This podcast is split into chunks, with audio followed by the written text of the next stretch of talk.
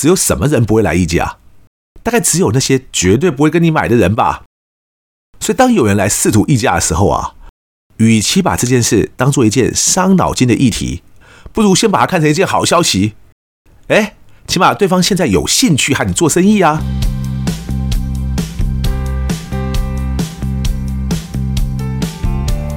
一谈就赢，Do the right thing。大家好，我是 Alex 邓志豪。我们希望透过这个 Podcast 频道，让大家对谈判有更多的认识，进而能透过运用谈判解决生活中的大小问题。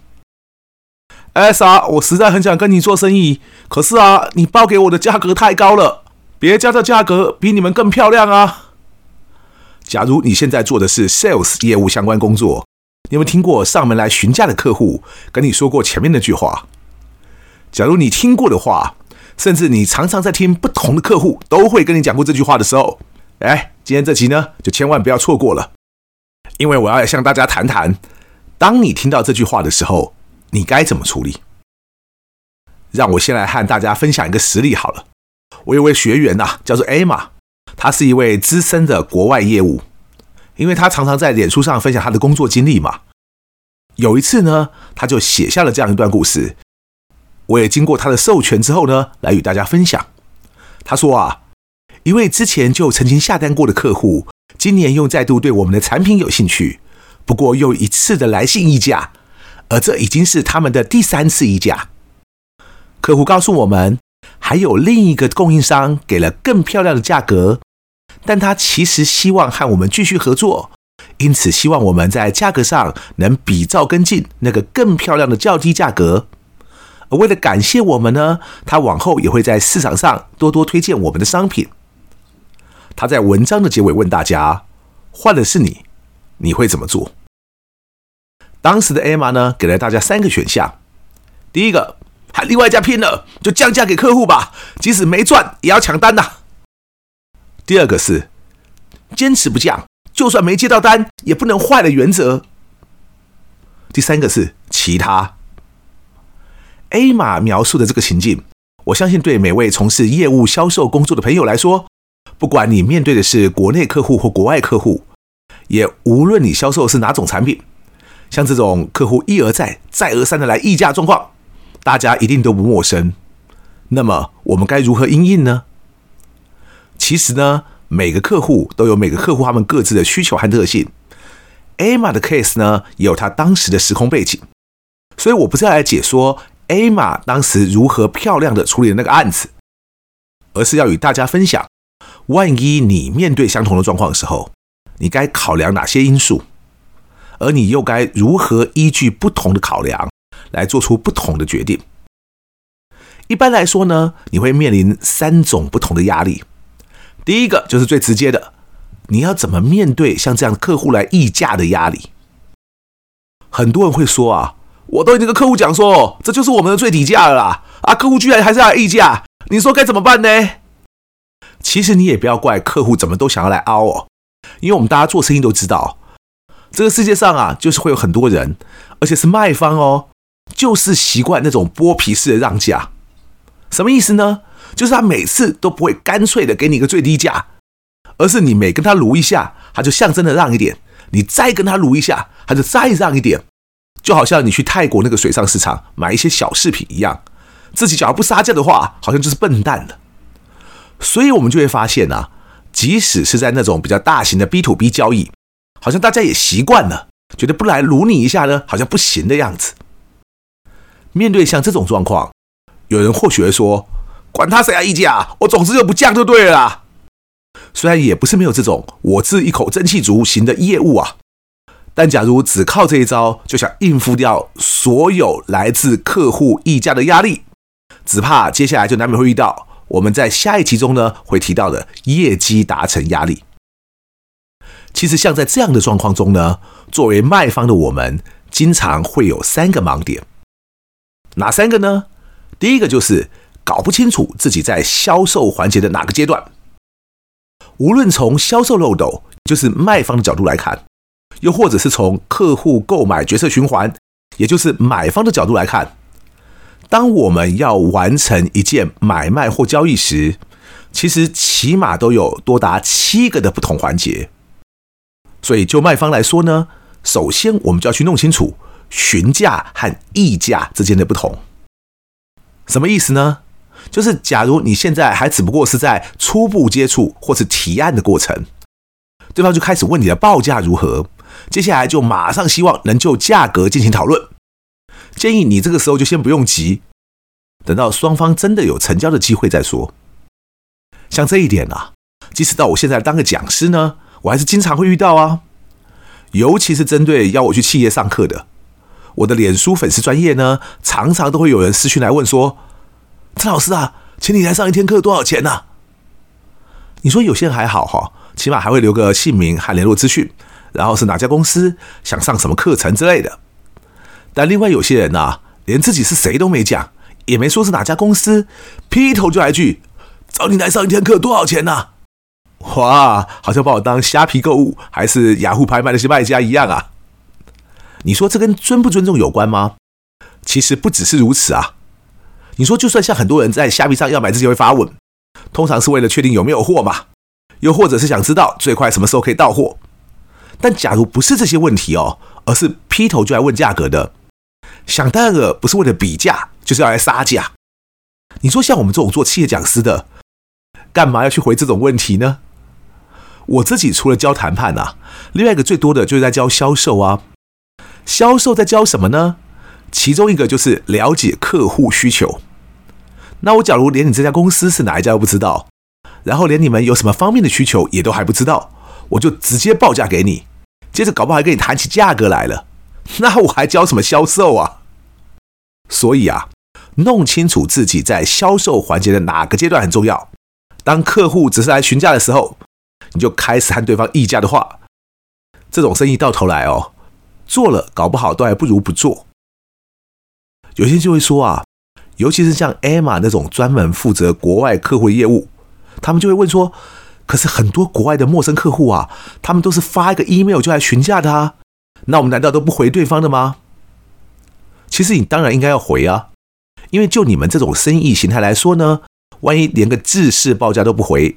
对方可能根本连再来问第二次机会都没有，但也正因为这种生意形态就是如此，所以大家都知道，客户之后假如真的想要成交的话，为什么会来议价了吧？因为除非你就是那么硬，然后你都还一直有生意可以做，否则客户当然会假设之后还有议价的空间呢。毕竟一桩买卖最后要能成交，总有很多包括付款条件啦，还有交货天数啦等等之类的细节要商讨吧。那中间就可能会出现很多弹性的空间哦。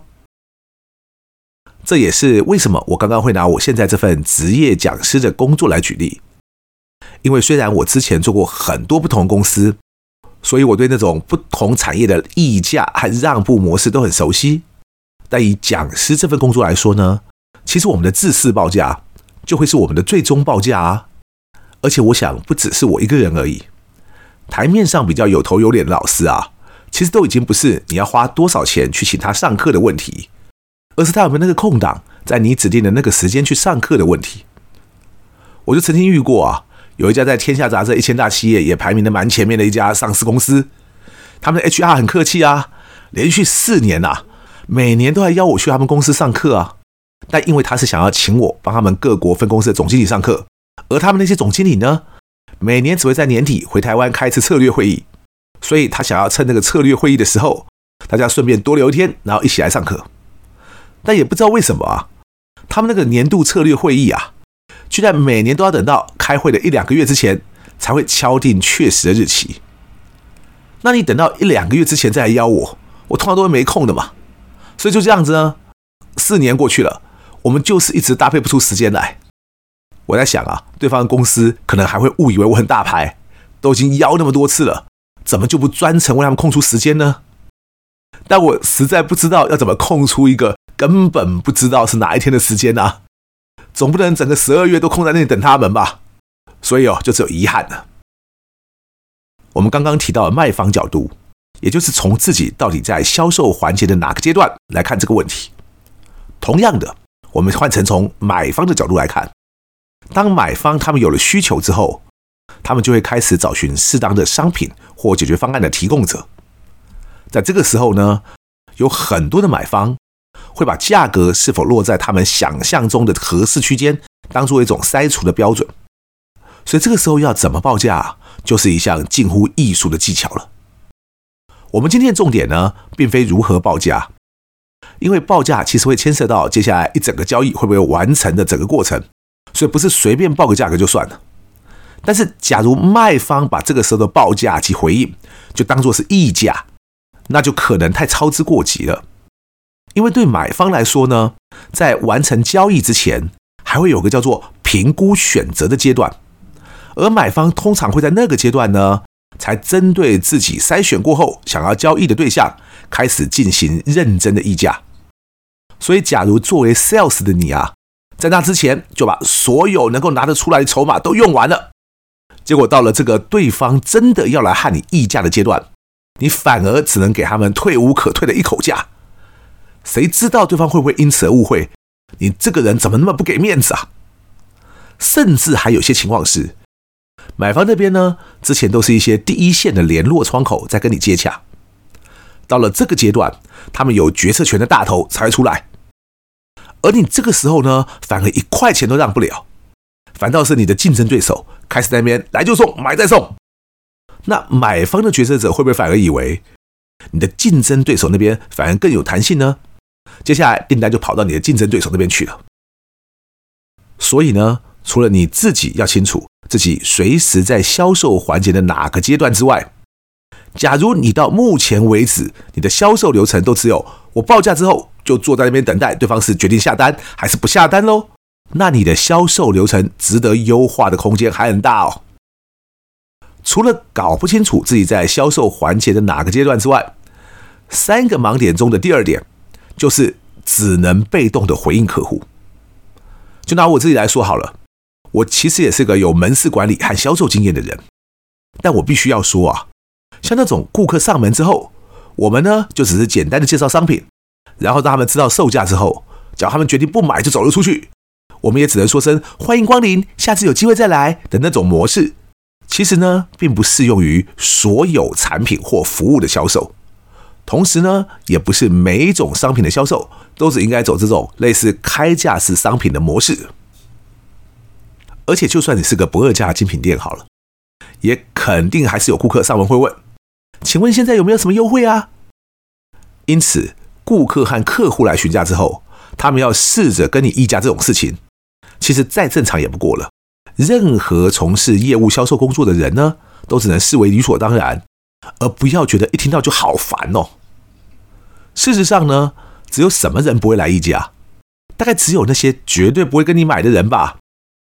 所以当有人来试图议价的时候啊，与其把这件事当做一件伤脑筋的议题，不如先把它看成一件好消息。哎，起码对方现在有兴趣和你做生意啊。那么，既然客户上门议价是件理所当然的事情，我们到底该怎么面对议价呢？其实只有一个最重要的原则哦，那就是请设法掌握主导权。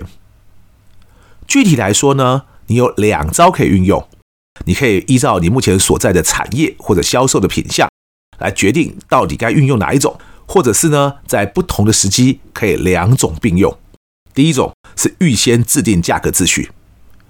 许多人听到“价格秩序”这个词啊，多半会联想到不同通路之间的稳定价格作为。